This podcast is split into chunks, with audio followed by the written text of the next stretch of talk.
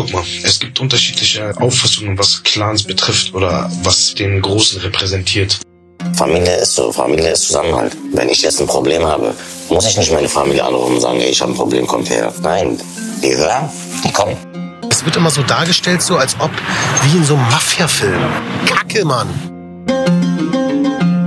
It's Fritz. Clanland. Schrecklich nette Familiengeschichten. Ich bin Mohamed Charur. Ich bin Markus Steiger. Statt über Clans sprechen wir hier mit Clans. Und das hier ist Kapitel 11. Wer ist hier der Boss?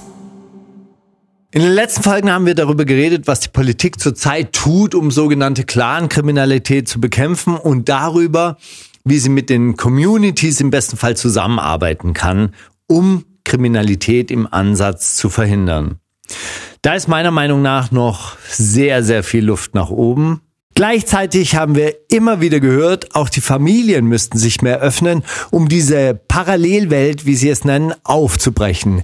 Aber das würden die Familien auch nicht tun, weil die Loyalität zur Familie über allem steht. Ich finde es etwas frustrierend, dass wir nach all den Folgen und all der Differenzierung hier im Podcast auf einmal wieder bei diesem Clan-Mafia-Klischee und dem Clan-Boss landen, der Befehle geben kann, wie er lustig ist. Naja, wie ist es denn wirklich? Gibt's sowas wie einen Clan-Chef und kann der sagen, so, du Mo, du musst jetzt eine Bank ausrauben, wir haben gerade kein Geld und geh mal. Nein, also diesen Mafia-Boss, der mir sagen kann, dass ich Scheiße bauen soll, den gibt's in meiner Familie nicht. Also es ist ja jetzt nicht so, dass ich dir jetzt ganz speziell misstraue und deiner Antwort misstraue. Das hast du ja auch gemerkt. Ich habe diese Frage ja so quasi allen unseren Interviewpartnerinnen und Partnern gestellt. Ja, das war so eine Art peinlicher Running Gag. Naja, das ist ja so, man kann ja in so einer Recherchereise auch so eine qualitative Studie anfertigen. Deswegen Achtung an dieser Stelle vorweg. In dieser Folge kommen viele verschiedene Leute zu Wort und wenn das verwirrend ist, Steiger ist schuld. Naja, die meisten der Stimmen, die wir heute hören werden, sind im Podcast auch schon mal vorgekommen, also die sind schon mal eingeführt. Es geht in dieser Folge weniger um die persönlichen Einzelgeschichten, sondern eher um wirklich so eine Art Umfrage. Und interessant waren auf jeden Fall die unterschiedlichen Antworten, die wir da bekommen haben. Aber gehen wir mal der Reihe nach vor. Erstmal wollte ich wissen, ob es sowas wie einen Clan-Chef überhaupt gibt. Das haben wir zum Beispiel Seifu, diesen Boxtrainer aus Neukölln, gefragt, den Kumpel von Falko Lieke. Es gibt schon ein Oberhaupt. Es gibt schon ein Oberhaupt, aber Oberhaupt, wie definiere ich das, damit man es jetzt gut versteht? Und dann haben wir dieselbe Frage auch an Mariam aus Nordrhein-Westfalen gestellt, die in der Kinder- und Jugendhilfe arbeitet. Gibt's Clanchefs? Also ich möchte jetzt hier zu dem Punkt keine Namen nennen, aber es gibt auch in meiner Familie, ich sag mal, zwei oder drei Männer, die so als Oberhaupt angesehen werden und ja, die gibt es. Wenn ich mir die beiden Antworten so anhöre, die widersprechen dir doch, oder? Beide sagen doch, es gibt sowas wie Clanchefs. Ja, Moment, wir haben aber auch noch nicht alle Antworten deiner kleinen Umfrage gehört. Es gibt ja auch noch Jafar, den wir anonymisiert und nachgesprochen haben. Ich meine, er sollte es wissen, er hat mit organisierter Kriminalität zu tun. Er sagt, es gibt keinen Clan-Boss, aber es gibt Hierarchien. Was immer das jetzt mit diesen Hierarchien bedeutet, hier steht erstmal Aussage gegen Aussage und jeder erzählt anscheinend was anderes. Genial für unseren Spannungsbogen, oder? Voll und ich verstehe auch, wenn man jetzt denkt, diese Aussagen sind total widersprüchlich. Ich sag aber, die Aussagen sind nicht widersprüchlich. Aber kompliziert. Ich finde es gar nicht so kompliziert. Insbesondere Jafar bringt es auf einen Punkt, dem ich mich sehr anschließen kann. Wir erinnern uns, das war der junge Mann mit der doch sehr exklusiven Altbauwohnung, der von sich gesagt hat, dass er den Weg des Verbrechens gewählt hat, weil er nicht so viel arbeiten will. Wir sind eine Familie. Familie und Boss, das passt nicht zusammen. Ein Familienmitglied kann doch nicht der Boss seiner anderen Familienmitglieder sein. Es gibt Hierarchien. Es gibt immer Leute, die ein bisschen mehr zu sagen haben als andere. Das ist normal. Entweder ältere oder so zentrale Figuren. Es gibt viele Cousins, die sich nicht untereinander kennen. Dann gibt es da ein paar, die alle vereinen. Das macht sie zum Ansprechpartner für alle.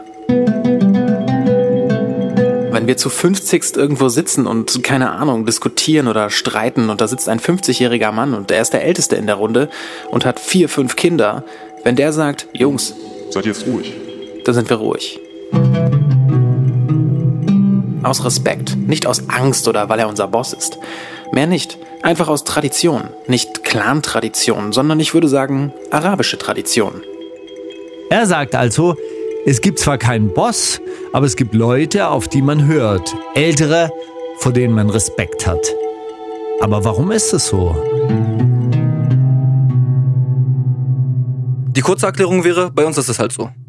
Die etwas längere wäre, wenn ich so darüber nachdenke, bei uns herrscht halt das Denken vor, man schulde den Älteren etwas. Weil sie einem die Grundlage fürs Leben gegeben haben. Das wäre zum Beispiel ein Aspekt. Dann gibt es noch den Aspekt der arabischen Kultur. Die Älteren haben ja schon früher, zum Beispiel im Libanon, oft so eine tragende Rolle gespielt. Naja gut, also den Respekt vor Älteren, den gibt's ja auch in anderen Kulturen. Also ich denke ja jetzt zum Beispiel nur an den Ältestenrat im Deutschen Bundestag, den es da gibt, oder den Alterspräsidenten oder die Alterspräsidentin im Deutschen Bundestag. Das ist ja auch eine Ehrenbezeichnung. Also vielleicht geht man in dem Zusammenhang ja davon aus, dass Menschen, die älter sind, generell eine größere Lebenserfahrung haben und weisere Entscheidungen treffen. Und genau vor dem Hintergrund ist die Beschreibung der Älteren von Jafar gar nicht so anders oder unterschiedlich zu dem, was Boxtrainer Safe uns erzählt hat. Obwohl der dafür noch einen anderen Begriff benutzt hat. Oberhaupt heißt nicht, der Typ gibt dir Befehle und du musst umsetzen.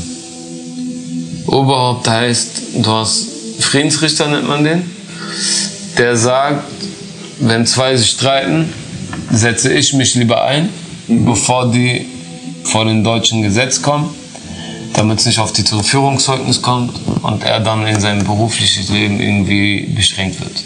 So, aber das ist nicht ein Oberhaupt, ein Mafia-Boss, wie man es auch wirklich in den Filmen kennt. So ein Oberhaupt gibt es nicht. Okay, ich glaube, jetzt sind wir mal reif für eine kurze Zusammenfassung. Generell gilt, die Älteren genießen Respekt, die Familienmitglieder hören darauf und dann gibt's aber welche, die genießen nicht nur den Respekt, sondern die machen schon noch ein bisschen mehr. Das sind da die Friedensrichter. Ein Friedensrichter wird Sheikh Solah genannt. Das ist übrigens auch eine Sache, die nicht sehr viele Leute wissen oder benutzen. Er fungiert halt als Mediator. Man muss sich vorstellen, zwei Parteien streiten sich, er bittet sie an einen Tisch und genießt halt auch den Respekt, dass beide Parteien an diesen Tisch kommen und man findet dann gemeinsam eine Lösung. Das muss aber nicht unbedingt das Clanoberhaupt sein, der Sheikh al-Ashiri genannt wird. Wobei die Oberhäupter oder Ältesten schon auch Streit schlichten, wenn sie darum gebeten werden. Jetzt kann aber natürlich nicht jeder kommen und sich als Mediator aufspielen. Man wächst da rein. Vielleicht kennt man beispielsweise zwei Parteien in einem Streit und klärt ihn. Das wird dann erst zu einem in Anführungszeichen festen Posten, wenn sich rumspricht, dass man gut vernetzt ist und schon den einen oder anderen Streit erfolgreich geschlichtet hat. Das ist das, was ich meinte, wenn ich sage, eigentlich widersprechen sich die Aussagen vom Anfang nicht unbedingt. Sie nehmen andere Begriffe, meinen aber im Prinzip was ähnliches selbst Mariam, die am Anfang ja auch gesagt hat, ja, es gibt so ein Clan-Oberhaupt, auch sie meint damit eben nicht dieses Clan-Boss-Klischee, den Typen, der Leute rumkommandiert. Nein, um ehrlich zu sein, habe ich das noch nie erlebt. Und ich kenne auch solch eine Person nicht. Ne, ich bin davon ausgegangen, dass es diese Oberhäuptlinge oder Streitschlichter gibt, ja. Aber diesen klassischen Big Boss, diesen Babo, der da sitzt und den Leuten befiehlt, wer was zu tun hat, ganz ehrlich, ich würde mir oder mein Vater wird sich doch nicht von irgendwem was sagen lassen. So, ne, das sind alles Menschen, die haben ihren eigenen Kopf. Ich kenne keine direkte Person, die das mit sich machen lässt. Du merkst, mit diesem Medienbaba-Klischee trifft man auf jeden Fall einen Nerv bei den Leuten. Und besonders eindrücklich fand ich damals die Reaktion von Ahmad Abu Chaka. Und ich finde, er hat mit wenigen Sätzen die komplette Argumentation, die wir bis hierhin gehört haben, zusammengefasst. Also ich sag mal so, der älteste aus meiner Familie war mein Onkel. Der ist jetzt mittlerweile schon gestorben. Ich kann mich erinnern, wenn er gekommen ist und mir was gesagt hat, habe ich es getan. Warum? Weil er ist mein Onkel. Er ist sogar älter als mein Vater. Also mein Vater hat auf ihn gehört, weil er der Ältere ist. Es ist eine Frage des Respekts. Ne? Aber ich würde Wenn einer zu mir kommt, egal wer, selbst mein eigener Vater, und von mir verlangen würde, ich soll irgendwo etwas klauen, beispielsweise, würde ich es nicht tun. Warum? Weil das ist nicht richtig. Sorry. Mache ich nicht.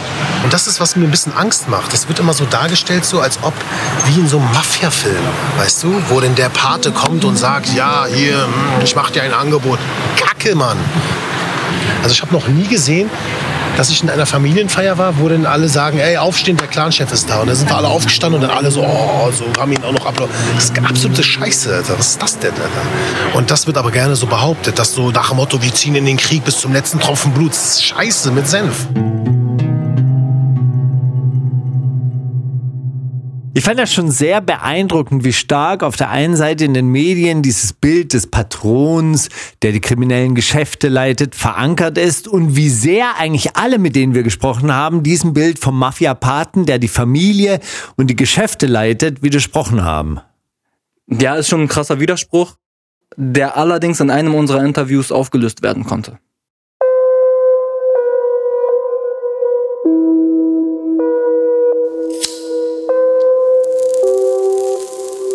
Guck mal. Es gibt unterschiedliche äh, Auffassungen, was Clans betrifft oder was den Großen repräsentiert. Wir erinnern uns an Rassan. Er war einer der Gesprächspartner, die wir sehr früh im Rahmen unserer Recherche getroffen haben. Und eigentlich war er zu dem Zeitpunkt, als wir mit ihm gesprochen haben, schon einigermaßen geläutert. Das heißt, er hatte eine kriminelle Karriere, war aber fest entschlossen, einen bürgerlichen Weg einzuschlagen. Dann hat ihn aber doch seine kriminelle Vergangenheit eingeholt. In der Zwischenzeit kam er in Haft und wurde trotz Ehefrau und drei Kindern direkt aus dem Gefängnis in den Libanon abgeschoben. Vorher haben wir mit ihm aber auch nochmal über das Thema Clan-Oberhäupte gesprochen. Ähm, bei uns sind die Älteren äh, nicht gerade begeistert, wenn man über das Thema Drogen redet oder, oder, oder Waffen oder die wollen mit sowas nichts zu tun haben, die Älteren. Die sind strikt dagegen. Die wollen sowas nicht. Das ist haram. Bei uns, in, die Religion akzeptiert das schon nicht. Deswegen das Oberhaupt der Familie, was wir jetzt gerade Oberhaupt des Clan nennen, hat mit den Geschäften nichts am Hut. Er weiß nichts damit. Er weiß auch nicht, was rein oder raus geht, um Gottes Willen. Also das hat nichts mit dem Oberhaupt zu tun, die Geschäfte. Weil das ist, äh, die sagen, man soll sich schämen, wenn man so eine Rotz anfasst. Und das finde ich auch richtig. Also hier löst sich der Widerspruch ja so quasi auf. In den Medien oder generell in der Öffentlichkeit wird anscheinend alles in einen Topf geworfen. Clan, Oberhaupt, Ältester, Mafia-Boss, whatever. Das wird alles als das Gleiche angesehen. Aber anscheinend sind es ja doch sehr unterschiedliche Dinge. Genau, Menschen, die in der organisierten Kriminalität unterwegs sind, sind nicht automatisch die Anführer der gesamten Familie. Was ich mich trotzdem frage, gibt's dann trotz allem einen Boss, also jetzt nur bezogen auf die kriminellen Aktivitäten, die innerhalb eines Verwandtschaftskreises stattfinden? Darauf habe ich Rassan ja auch direkt angesprochen. Ja, Wem würdest du diese Rolle zuschreiben? mit keinem Namen zu benennen. Es sind, es ist ja nicht nur einer, es sind ja. Aber das meine ich. Das heißt, es gibt nicht diesen einen Paten, der sagt, pass auf, nein, wie, nein, wie nein, in der nein. Pate. Es sind, es sind, es sind ja bestimmt vier Leute. Also, so eindeutig ist es jetzt auch wieder nicht zu benennen anscheinend. Auf jeden Fall kann man sagen, es gibt kriminelle Strukturen, die scheinen auch eine Art von Hierarchie zu haben. Zumindest gibt es ein oder mehrere Bosse. Die haben aber anscheinend nicht unbedingt etwas mit den Familienoberhäuptern zu tun. Aber in diesen kriminellen Strukturen, da gibt's anscheinend jetzt wirkliche Befehlsketten.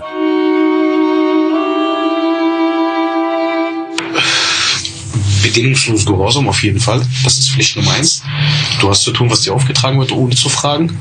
Wenn du das machen, nicht machen willst, bist du sowieso unten durch. Was bedeutet unten durch? Und dann bist du. Was heißt verstoßen? Verstoßen hört sich giftig und eklig an. Ist halt nicht so. Er gehört ja immer noch zur Familie, er kann es ja nicht. Äh, Aber du wirst aus den Geschäften ausgeschlossen. auf jeden Fall, ja. Das heißt, unterstützt die Struktur oder du bist aus der Struktur raus. Nee. Entweder du gehörst zur Struktur oder die Struktur gehört nicht zu dir. Eins von den beiden gibt's. Du bist aber trotzdem noch nicht. Trotzdem sieht man sich und sagt Hallo und Das heißt, Familie bleibt bleibt. Familie? Aber Familie bleibt Familie. Okay, das klingt jetzt alles aber unfassbar krass. Also ich glaube, aber das, der wichtigste Satz ist, entweder du gehörst zur Struktur oder die Struktur gehört nicht zu dir. Also das klingt so, als macht er da eine deutliche Trennung. Teil der Familie heißt nicht gleich, dass man Teil einer Struktur ist. Das muss man ganz klar trennen. Aber wenn du zu einer Struktur gehörst, dann gehörst du trotzdem noch zur Familie. Aber das ist halt nicht das Gleiche. Als meine Eltern den Verdacht hatten, dass ich Scheiße bauen könnte, haben sie meine Brüder auf mich gehetzt, die mir unmissverständlich klar gemacht haben, dass ich mit sowas nichts zu tun haben darf. Ich glaube, was diese Diskussion für Leute wie dich so schwer macht, dass es ja doch Fälle gibt, in denen der Eindruck entsteht, hier mischen sich Familie, Familienzusammenhalt und Kriminalität eben doch. Es gibt ja zum Beispiel den Fall, da haben Mitglieder einer ganz bestimmten Großfamilie in Berlin eine Bank ausgeraubt und wurden dafür auch verurteilt. Das gestohlene Geld ist nie wieder aufgetaucht. Auf der anderen Seite haben aber andere Mitglieder aus derselben Familie Häuser und Wohnungen gekauft.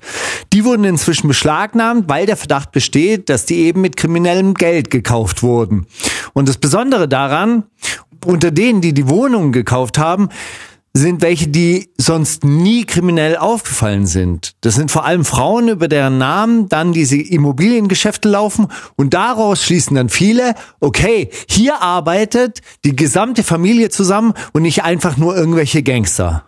Ja, aber was man sich auch immer klar machen muss, die Familien haben hunderte, teilweise tausende Mitglieder. Nicht alle Mitglieder der entsprechenden Clans haben also automatisch etwas damit zu tun, geschweige denn müssen etwas damit zu tun haben oder wissen etwas davon. Olaf Sundermeier vom RBB sieht das in den Fällen, die er recherchiert hat, allerdings anders. Diese Kriminalität funktioniert in der Familienstruktur, die von anderen mitgetragen wird. Auch von den Frauen, von den Müttern. Das System funktioniert nur, weil die Familienstruktur funktioniert. Das heißt, dass Mitglieder, die nicht kriminell sind, in einzelnen Familien, die sich sehr intensiv mit Kriminalität beschäftigen, das mittragen. Fairerweise weisen wir an dieser Stelle nochmal darauf hin, dass er wahrscheinlich explizit die Familien meint, mit denen er sich beschäftigt hat und in denen sich seinen Recherchen nach Familienmitglieder bewusst abgesprochen haben, wer zum Beispiel vor Gericht gegen wen aussagt oder eben genau nicht aussagt. Allerdings stellt er schon auch die Behauptung auf, Clans würden insgesamt über eine bestimmte Organisationsform verfügen, die eine bestimmte Art von kriminellen Machenschaften begünstigen würde, weil sie seiner Meinung nach eine Familienstruktur haben, die es in Deutschland so anscheinend nicht oder eben nicht mehr gibt. Clan sind, das sind einfach feste, enge Familienstrukturen. Das sind Großfamilien, die mit einem bestimmten ethnischen Hintergrund im Prinzip sehr stark untereinander funktionieren als Großfamilie, so wie Familien in unserer durchindividualisierten äh, mehrheitsdeutschen Gesellschaft hier nicht funktionieren. Für mich kann ein Clan eine, eine, eine italienische Familie der Rangheta aus Neapel sein. Das kann ein Clan aus dem Kosovo sein, aus Serbien, Großfamilien aus Rumänien. Clan als Familienstruktur, die sehr eng ist, die sehr groß ist und die ihre eigenen Regeln über die Regeln der jeweiligen Gesellschaft, in denen dieser Clan lebt und existiert, stellen. Wenn diese Familienstrukturen mit gewissen Verbrechen in Zusammenhang gebracht werden, versehen mit dem Hinweis, dass diese Verbrechen nur aufgrund dieser Familienstrukturen so erfolgreich möglich waren, dann weiß ich nicht, ob da jeder so genau zuhört und das dann auch wirklich genau so versteht. Ich glaube, dass viele Menschen da draußen einfach nur verstehen, dass es diese Art der Kriminalität nicht geben würde, wenn es diese Leute hier nicht geben würde. Weil er sagt hier zwar schon, dass es zwar Clans gibt in ganz unterschiedlichen Ländern, aber er sagt eben auch, in deutschen Familien wäre das nicht möglich, was im Umkehrschluss dann wiederum für viele bedeuten könnte, dass es diese Art von Kriminalität ohne diese Art von Einwanderung aus in Anführungsstrichen fremden Kulturen hier nicht gäbe. Und Das ist ja der Kern des Problems an dieser Art von Berichterstattung. Und wenn man sich die Kommentarspalten unter diesen Beiträgen dann auch anschaut, dann kommt genau das beim entsprechenden Publikum auch an. Das fängt dann bei Sprüchen an wie Danke Merkel oder Abschieben, Abschieben oder Wer nicht abgeschoben werden kann, der sollte eingeschläfert werden. Und das hört da auch nur lang nicht auf. Und das geht noch weiter. Bei diesen Kommentaren schwingt ja dann auch immer mit, dass diese Art der Kriminalität in diesen Kulturen halt üblich sei, weil man als Familienangehöriger dazu verpflichtet sei, das zu tun. Und das ist Quatsch. Diese Kultur gibt es nicht. Das ist eine Unterstellung. Niemand in den Familien kann dich dazu verpflichten, schmutziges Geld zu waschen. Niemand kann dich dazu verpflichten, Hehlerware zu verkaufen oder sonst etwas. Auch das muss man selbst wollen. Und außerdem gehört es nicht zur arabischen Kultur, Verbrecher zu sein. Das macht den Familienzusammenhalt auch nicht aus. Ja, ganz ehrlich, dieser Familienzusammenhalt bei uns ist besonders stark. Aber ich habe in dieser ganzen Diskussion das Gefühl, der wird hier nur als etwas grundsätzlich Negatives gesehen. Eigentlich ist das ja was Positives. Deshalb lasst uns gerne über Familienzusammenhalt reden, aber lasst uns da bitte mal einen Perspektivwechsel machen und das Ganze mal nicht aus der Sicht von Kriminalität betrachten. Weil ich finde, eines unserer Gespräche hat das Thema Familienzusammenhalt für mich voll auf den Punkt gebracht. Und das ist das mit dem Rapper Ali Boumaier. Der arabische Lifestyle hier ist, Dicker, dass du einfach nicht nur auf dich gucken kannst. Und meine Schwester weint, weine ich mit ihr, Dicker. Ganz einfach. Es ist Freitag so, du musst gleich zum Flughafen, du hast einen Gig in äh, Frankfurt und morgen hast du einen Gig in Essen und dann übermorgen. Dann bist du schon am Flughafen hier, willst gerade einsteigen an und deine Tante ist gerade gestorben. Das zieht dich dann wieder zurück, Dicker. Dann musst du alles abblasen, musst zur Beerdigung, musst da, weißt du, musst da hingehen. Das ist halt einfach das Familienleben so. Kannst du nicht einfach sagen, oh, meine Tante, okay, dann mach ich jetzt mal einen Auftritt und dann komme ich nächste Woche wieder und dann gucken wir mal. Nein, Dicker. Oder du bist gerade irgendwo unterwegs, deine Mutter, ja, dein Neffe ist gerade von der Schaukel gefallen. Muss wird gerade not, notoperiert hier im Charité. Das sind Dinge, die dich einfach wieder so auf den Boden der Tatsachen bringen. Und dann noch liest du in der Zeitung, dass deine Familie kriminell ist.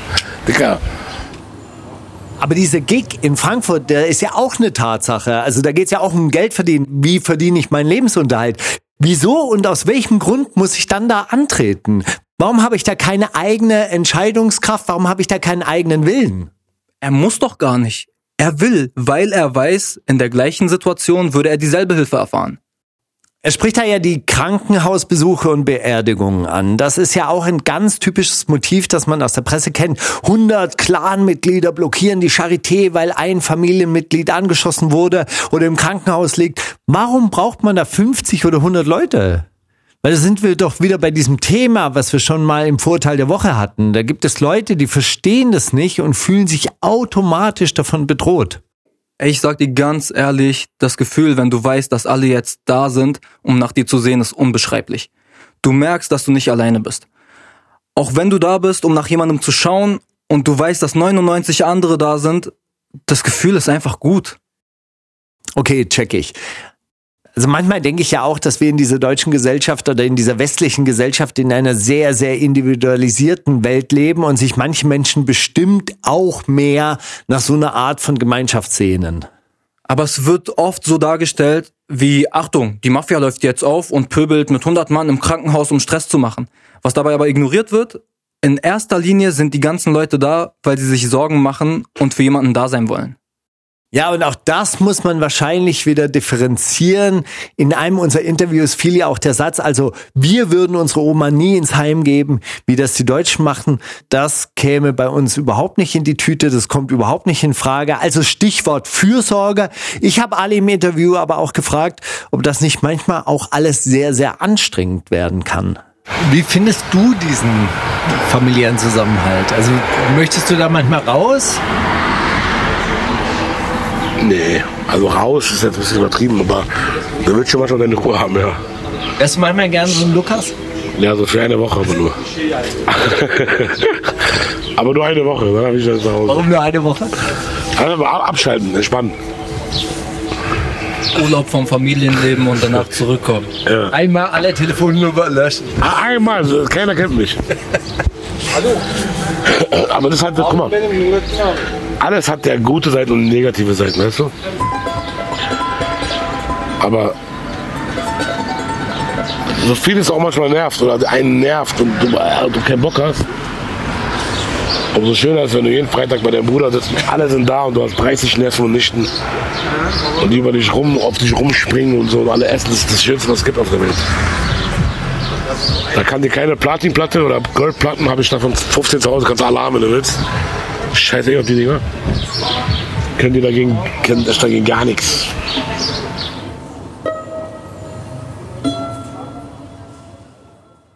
Okay, wie ist das bei dir? Findest du das auch, dass es manchmal anstrengend ist?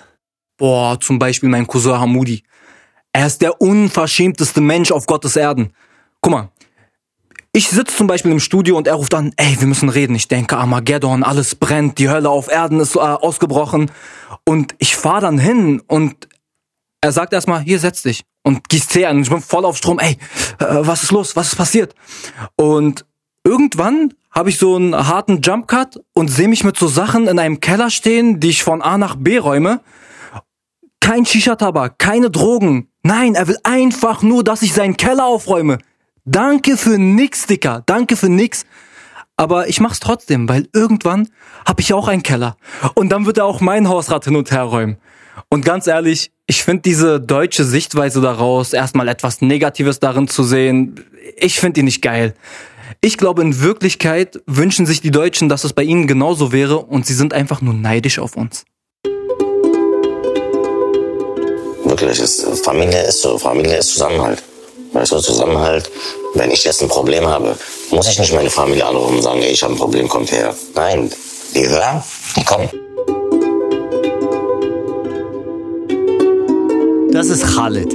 Ihn haben wir in so einer richtig spießigen Kleingartensiedlung getroffen. Ja, also gestutzte Hecken, rasierter Rasen, betonierte Eingangswege, Kinderspielplatz, Gartenzwerge, schlechte Springbrunnen und so weiter und so fort. Genau dort haben wir diesen Typen getroffen. Ich würde sagen sportlich. Man sieht ihm auf jeden Fall an, dass er fit ist. Basecap, T-Shirt, Jeans, jung gebliebener 40-jähriger Berliner Schnauze. Und der hat uns ein paar Sachen erzählt, die er lieber nicht in aller Öffentlichkeit preisgeben will.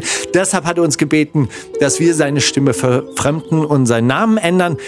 Aber zuallererst haben wir zunächst mal nur über Gefühle geredet. Jetzt, wenn wir unsere Eltern sehen, ey, wir umarmen uns, wir küssen uns wirklich, man sitzt neben der Mutter, man umarmt sie oder weißt du, ich sehe meinen Vater, ich umarme ihn, auch wenn ich ihn gestern gesehen habe, weißt du. Ich küsse meinen Vater, ich habe ihn vermisst, meinen Vater. Aber die Deutschen so, hey, na, wie geht's dir, Thomas, alles gut? Hey, na Markus, alles gut? Kommt dir das bekannt vor? Die Deutschen sind einfach kalt zueinander. Oh Mann, ey, das ist doch ganz ehrlich, das ist doch eindeutig. Das Vorurteil der Woche. Also ehrlich gesagt kommt mir das jetzt persönlich nicht so richtig bekannt vor, aber es gibt schon, ey, doch, ja, es kommt mir bekannt vor. Es gab Freunde, die wirklich zu ihrem Vater die Tür aufgemacht haben und gesagt haben, Vater, ich gehe jetzt. Sohn, komm nicht zu spät. Ja gut, Vater, auf Wiedersehen. Und das war wahrscheinlich so ein Verhältnis. Die haben sich morgens, wenn sie sich getroffen haben, auch nicht guten Morgen gewünscht, sondern sich wahrscheinlich die Hand gegeben. So, morgen. Und das, ehrlich gesagt, ja, ey, keine Ahnung, ob die sich wirklich umarmen, wenn die sich treffen. Wahrscheinlich so, so wie man sich halt trifft bei der Opernpremiere. Hallo, und dann mit so einem Küsschen, das man an der Wange vorbeigibt. Also sagen wir mal so, ich kenne auch Leute, da hatten die Eltern ein sehr distanziertes Verhältnis zu ihren Kindern. Kick mal, und ich gehe sogar noch weiter. Die Deutschen sind nicht nur kalt zu ihren eigenen Kindern, andere Kinder sind ihnen komplett egal. Jedes Mal, wenn ich bei meinen deutschen Freunden war und die gegessen haben oder zum Essen gerufen wurden, wurde ich entweder nach Hause geschickt oder musste mich dann in diesem fremden Zimmer allein zurechtfinden, bis der Sohnemann wohlgenährt zurückkam. Das ging dann immer so, so Mohammed, wir essen jetzt, du musst jetzt gehen. Oder noch besser, ich sitze neben meinem Kumpel und die Mutter spricht nicht mit mir, sondern spricht so über mich hinweg mit ihrem Sohn und erklärt ihm, dass ich jetzt gehen soll. Boah, das habe ich schon so oft gehört, aber hey, ich habe immer gedacht, das sind Einzelfälle. Junge, schön wär's, wenn das nur ein Einzelfall gewesen wäre. Aber hör dir doch noch mal an, was Khaled sagt.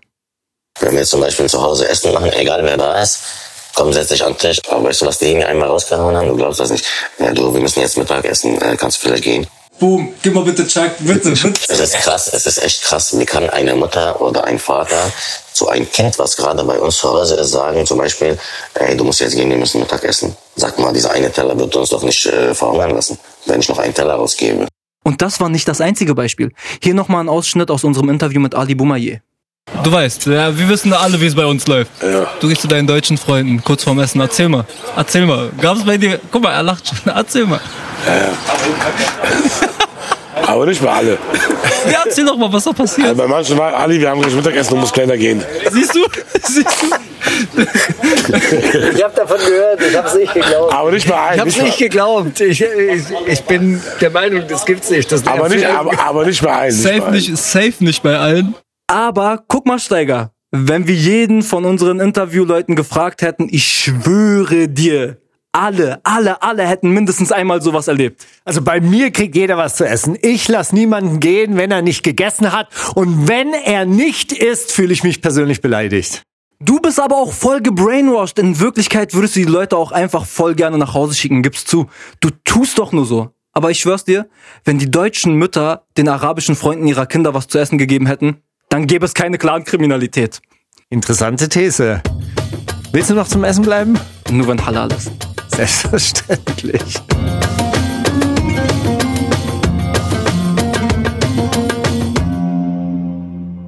So, jetzt hast du gerade noch mal deutlich gemacht, Familienzusammenhalt ist enorm wichtig und etwas Positives. Trotzdem glaube ich ja, dass sich viele Menschen in Deutschland die Frage stellen, wie weit geht dieser Familienzusammenhalt? Und ich finde, da müssen wir die komplette Geschichte von Khaled hören. Wirklich, es, Familie ist so, Familie ist Zusammenhalt. Weißt du, Zusammenhalt, wenn ich jetzt ein Problem habe, muss ich nicht meine Familie anrufen und sagen, ey, ich habe ein Problem, kommt her. Nein, die hören. Die kommen. Dann siehst du nicht nur einer, sondern da sind 50 da. Ich hatte zum Beispiel ein Problem, bei mir wurde eingebrochen. Ich komme nach Hause, ich sehe so komplett Wohnung verwüstet. Ich habe keine Versicherung, gar nichts. Ich rufe die Polizei, die sagen mir, äh, leider keine Spuren hinher, wir können Ihnen nicht helfen. Ich sage, okay, alles klar. Ich rufe Juweliere an, die ich kenne alle. Ich sage, ey, das und das wurde mir klar. Alte, alte äh, Sachen von meinem Opa, die, die er mir geschenkt hat zur Geburt oder so. Ich sage, das sind bestimmte Sachen. Wenn jemand anbietet, sag mir Bescheid. Und so Glück ich habe, gehen in einen Laden rein von einem Freund von mir. Ich musste mein Problem selber klären. Ich habe die erwischt.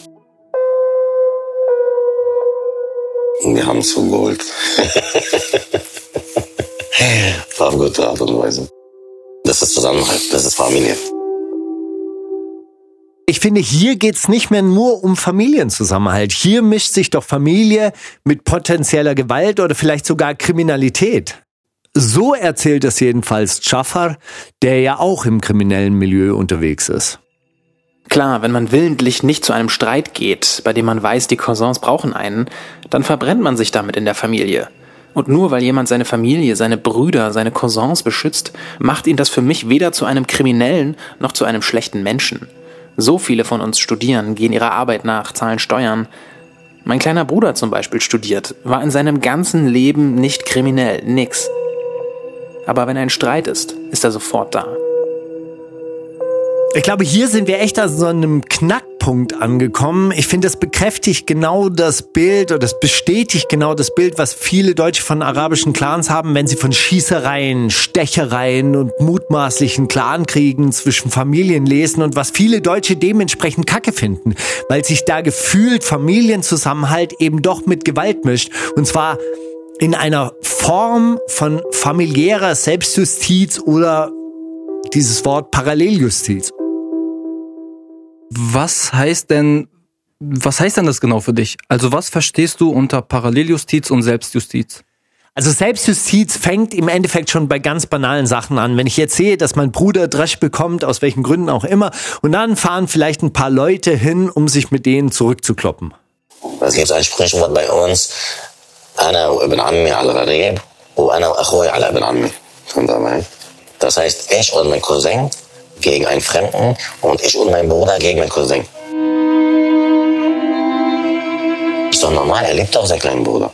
Verstehst du, was ich meine? Und er wird doch bestimmt nicht zulassen, dass jemand seinen kleinen Bruder äh, schlägt oder so. Ist doch normal, dass er ihm helfen wird.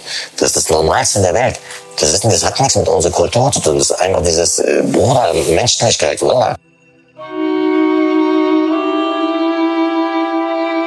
Sowas ist meiner Meinung nach Selbstjustiz. Gibt's ja auch auf dem Dorf. Das habe ich in der Kleinstadt, aus der ich komme, ja auch erlebt. Sowas gibt's auch in gewissen sozialen Schichten.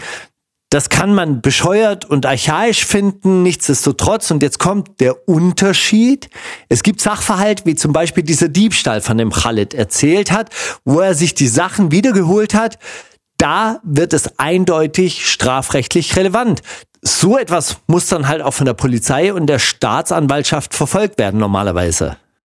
Ja, okay, das war jetzt ziemlich viel auf einmal. Lass uns mal bitte kurz einen Schritt zurück machen. Das Problem, was ich damit habe, ist, klar, du hast recht. Aber die Leute, die wir dazu bisher gehört haben, haben alle einen Straßen-Background. Jafar und Spoiler, auch Khalid. Deshalb haben wir seine Stimme verfremdet. Ich würde da ungern für eine ganze Community sprechen, wenn wir dieses Gespräch aber nur mit einem Teil der Community geführt haben. Okay, verstehe ich. Und klar ist ja auch, wenn wir noch ein bisschen weitergehen, zum Beispiel ins kriminelle Milieu, dann ist es doch sowieso selbstverständlich, dass es da so etwas wie Selbstjustiz gibt, weil kein Krimineller geht zur Polizei, wenn ihm ein anderer Krimineller in seinen kriminellen Aktivitäten über den Weg läuft oder ihm Unrecht angetan hat. Ich meine, niemand geht hin und sagt, Herr Polizist, der da drüben verkauft Koks, wo ich vorher Koks verkauft habe, können Sie den mal, äh, können Sie den mal bitte äh, vertreiben und können Sie das mal bitte unterbinden? Du grenzt das ja jetzt ab, ja, wovon denn eigentlich? Von der arabischen Community, von der Clan-Community? Sowohl als auch. Es gibt schon Leute in der Community, die das auch außerhalb des Straßenkontexts so sehen. Genauso gibt es aber auch Menschen, die das komplett ablehnen. Und es gibt halt viel dazwischen. Ab wann fühlen sich Menschen getriggert, Selbstjustiz zu üben? Wenn sich zwei Typen schlagen, dann sind nicht unbedingt alle geschlossen einer Meinung und sagen, komm, da müssen wir jetzt das gesamte Heer zusammentrommeln und dann stehen sich da auf einmal zwei Armeen gegenüber, die nach Vergeltung schreien. Das hat ja auch Ahmad Abu Chaka am Anfang der Folge gesagt. Und das wird aber gerne so behauptet, dass so nach dem Motto, wir ziehen in den Krieg bis zum letzten Tropfen Blut. Scheiße, mit Senf. Es gibt auch bei uns Leute, die zur Polizei gehen und Anzeige erstatten. All das lässt sich auch hier wieder nicht pauschalisieren. Ja, aber ich glaube, dass es überhaupt Menschen gibt, die darüber nachdenken, gewisse soziale Konflikte selbst lösen zu wollen oder vielleicht sogar eine körperliche Auseinandersetzung, sowas wie eine Rangelei, selbst schlichten zu wollen. Das geht schon manchen Leuten in diesem Land zu weit, weil die darin eben auch schon einen Angriff auf das Machtmonopol des Staates sehen. Und dann kommt es zu diesen allgemeinen Aussagen wie, ja, die lehnen halt den Rechtsstaat ab, insbesondere natürlich dann, wenn es eben auch um Straftaten geht. Aber genau da würde ich gern nochmal unterscheiden. Du benutzt ja hier den Begriff Selbstjustiz und der klingt ja selbst schon immer nach Gewalt. Ich würde auch hier gerne nochmal eine andere Perspektive zeigen. Oft wird ja auch gesagt, dass äh, das Grundgesetz und die Verfassung, die werden gar nicht ernst genommen. Ich glaube, jeder, jeder, der hierher gekommen ist und vor allem vor Krieg und so etwas geflüchtet ist, ist dankbar für diese, für die, für diese Verfassung.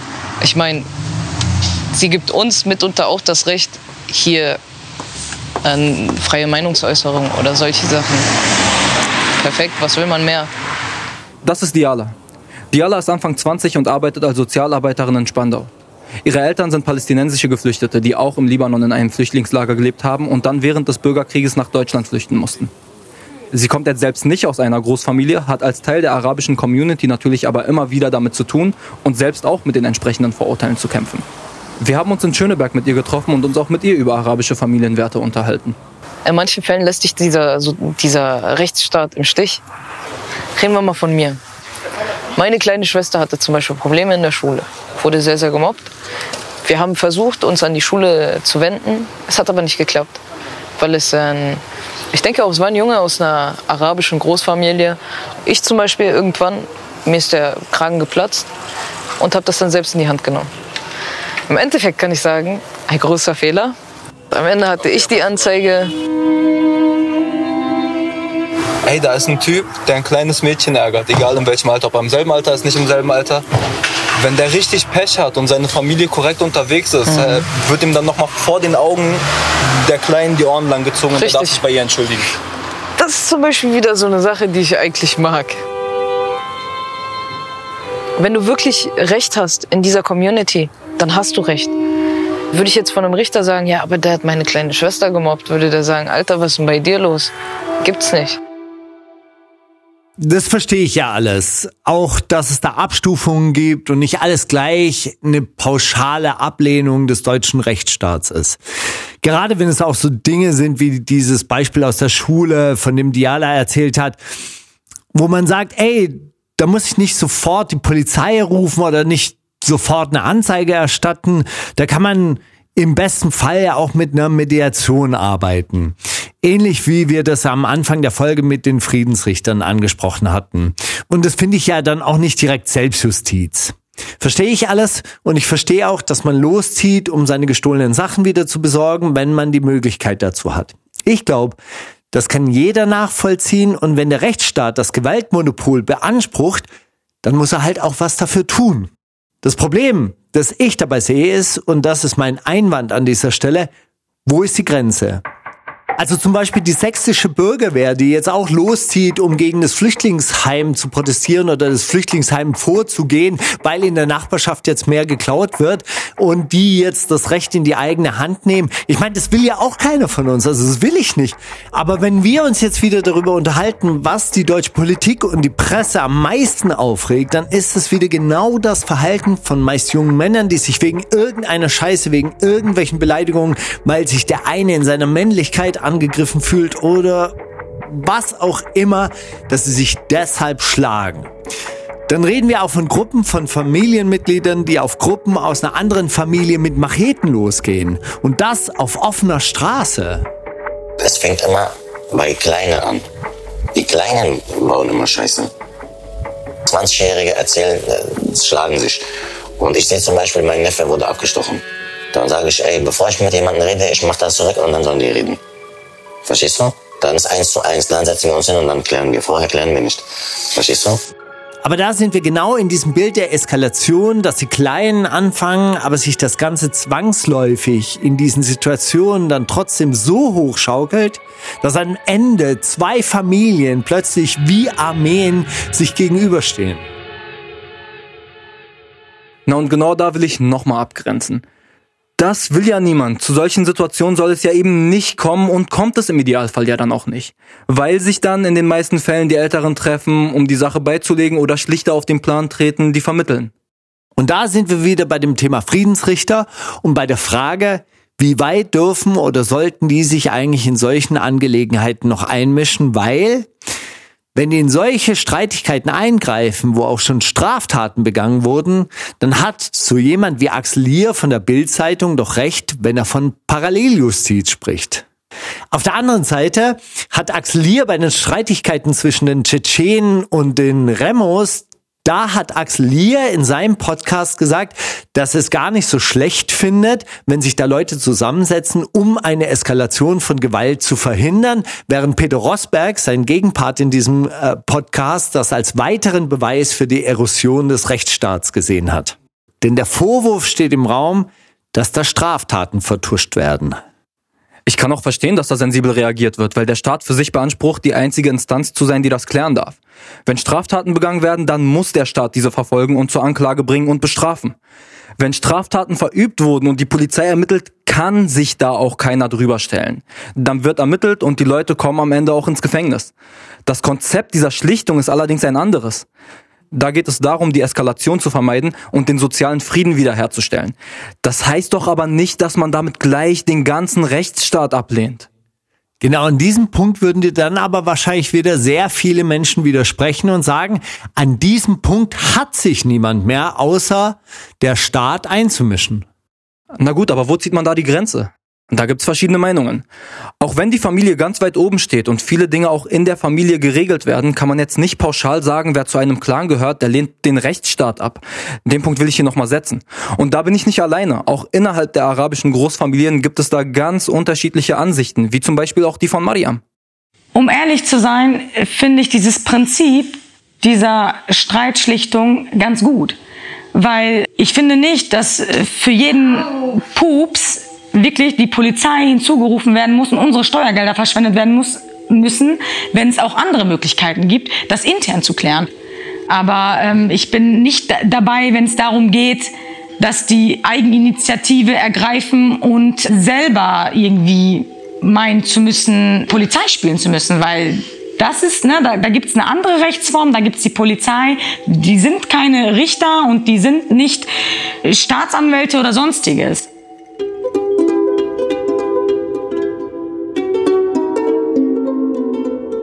Diese ganze Folge hat jetzt wirklich mein Gehirn gefickt. Was haben wir gelernt? Es stand der Vorwurf im Raum, die Familien würden sich nicht öffnen, weil alle im Grunde doch von den Kriminellen profitieren würden. Familie über alles, oben steht der Clanboss, wie in der Mafia und der Rechtsstaat, der wird abgelehnt. Ich glaube, das konnten wir in dieser Folge ganz gut ausdifferenzieren. Genau. Diesen Baba, diesen Boss, der Befehle gibt, den gibt es so nicht. Es gibt Oberhäupter, Ältere, die einen gewissen Stand haben und deren Wort Gewicht hat. Die geben aber keine Befehle. Erst recht nicht Befehle, eine Bank auszurauben. Das hat der Rassan ja auch deutlich unterschieden und gesagt, die Älteren haben mit Kriminalität nichts zu tun. Bei den Leuten, die kriminell sind, dort herrschen aber schon entsprechende Hierarchien. Genau, er hat da deutlich unterschieden. Und auch wenn in diesen kriminellen Strukturen Familienmitglieder zusammenarbeiten, heißt das nicht automatisch, dass alle das machen, geschweige denn machen müssen oder auch nur etwas davon wissen. Und das heißt auch nicht, dass dadurch dieser Zusammenhalt in der Familie etwas Negatives oder Böses ist.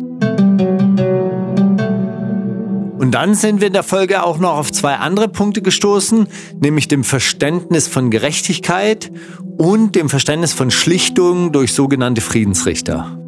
Aber das ist doch erstmal was Positives, oder? Diese Mediationskultur ist bei uns fest verankert. Ich finde, man muss sich nicht immer gleich gegenseitig anzeigen, wenn man die Dinge auch gemeinsam an einem Tisch klären kann. Das heißt nicht, dass man automatisch den Rechtsstaat ablehnt.